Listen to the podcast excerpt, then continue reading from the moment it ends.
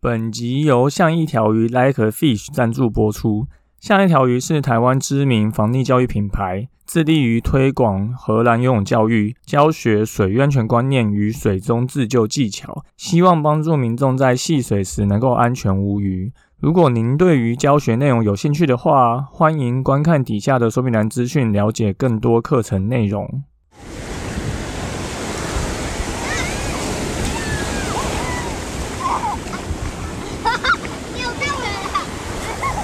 现在时间下午五点钟，海水浴场关闭，请尽速从水里上来，谢谢。Hello，大家好，你现在收听的是救生日常，我是焦哥，又来到本周的新闻报报啦。因应有人反映年后是否也有开防溺自救游泳课哦，所以我们特地在开学前啊，也就是二月十五号早上跟下午的哦。新增的班别，如果大家有兴趣的话，可以欢迎去参加。另外，在疫情期间啊，大家也受到这个严重的挑战啊，游泳产业的冲击非常大。那二零二三年大概是第一年完整没受到疫情影响的一年哈，所以我们这边有一份问卷，想要请各位游泳教练来帮忙做一下，看看大家二零二三年的状况，看看我们是否能够。协助教练重回职涯的轨道，哈。那如果有兴趣的朋友、有空的朋友，都可以帮我们点选下面说明栏的链接来帮忙填填问卷哦。好，本周一样三件事情跟大家说：第一，宜兰南澳海域全面开放，水上活动通通能玩。宜兰南澳沙滩啊，这个神秘沙滩，一百零七年就发生了疯狗浪卷走沙滩车的意外，导致五名游客跟业者落海死亡。那后来宜兰县的政府就公告海域禁止海域游憩活动。那到一百一十年修正第一阶段开放部分活动，那县府公旅处最近也。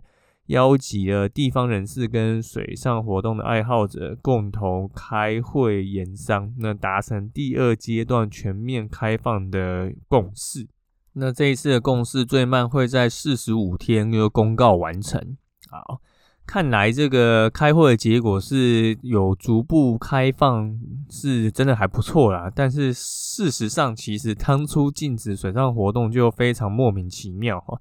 大家刚刚如果前面有听焦哥念这个新闻啊，前面禁止的原因是因为沙滩车的意外被浪卷走，结果却禁止水上活动，然后那边还是有沙滩车叶子继续在载客哈，所以其实这是一个非常就是荒谬不合理的事情。那会有这次大动作的全面开放，其实也不是因为政府突然想通了哈，而是因为有一群默默努力的前辈在努力去冲撞这个不合理的体制。然后加上近期有冲浪客在南澳路上走路，就拿着冲浪板就被怀疑有下水啊，然后就被警察盘查，所以就很堵拦，然后就促成了很多人去做了一个比较大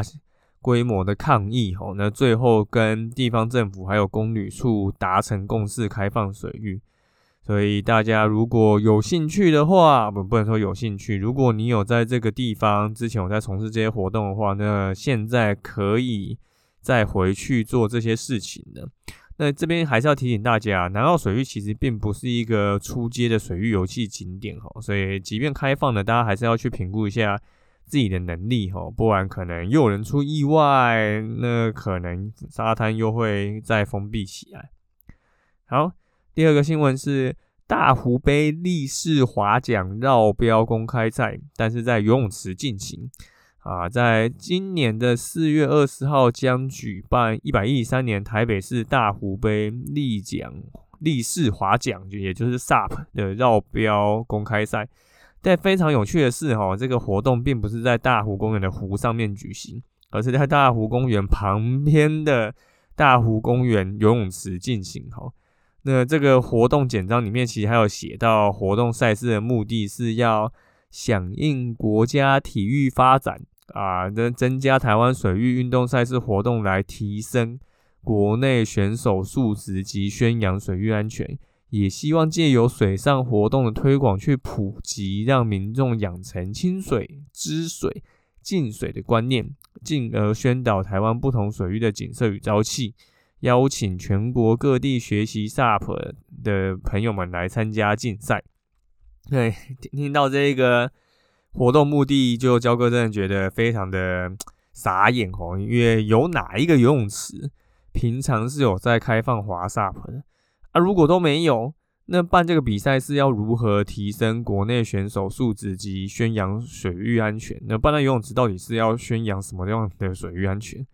然后第二点更匪夷所思，在泳池比赛真的没有比较安全哦。我个人觉得那可能还比较危险，因为泳池的长度有限啊。那绕标赛当然你还是会需要绕来绕去，尤其你在泳池，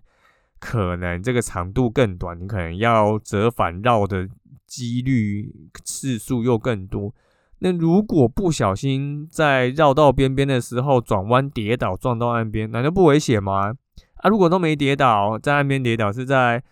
中间跌倒，那游泳池水深也有限嘛？难道就没有撞到底下地板的风险吗？所以这件事情就还是非常的不可思议吼！明明旁边就有大湖公园这么美丽的湖，却要在游泳池举办，那为什么会这样子呢？那当然是因为大湖公园禁止下雨水的这个政策啊，所以导致。办活动大概也不想要办在这边，这样就让大家有一个借口了。那到时候活动会怎么样进行啊？真的是非常期待啊！焦哥这一天一定会到现场看看到底是怎么样个状况。好，那最后一个水域活动资讯哦，海星游泳池完工开放下水了。这个基隆市外木山海星游泳池哈，附近的海蚀平台严重锈蚀，所以。近期已经，哎，不能说近期已经，呃，之前已经这个由市政府评估，然后重新发包相关单位来做这个整治。那平台最近完成验收了，所以现在水域在你听到这一则新闻的这一刻，已经可以下水了。那考量到海岸的设施容易受盐分侵蚀啊，所以这一次平台跟通往水域的阶梯都是用混凝土结构，吼。而且是有两座阶梯，还有就是加强防滑的设计，就让民众可以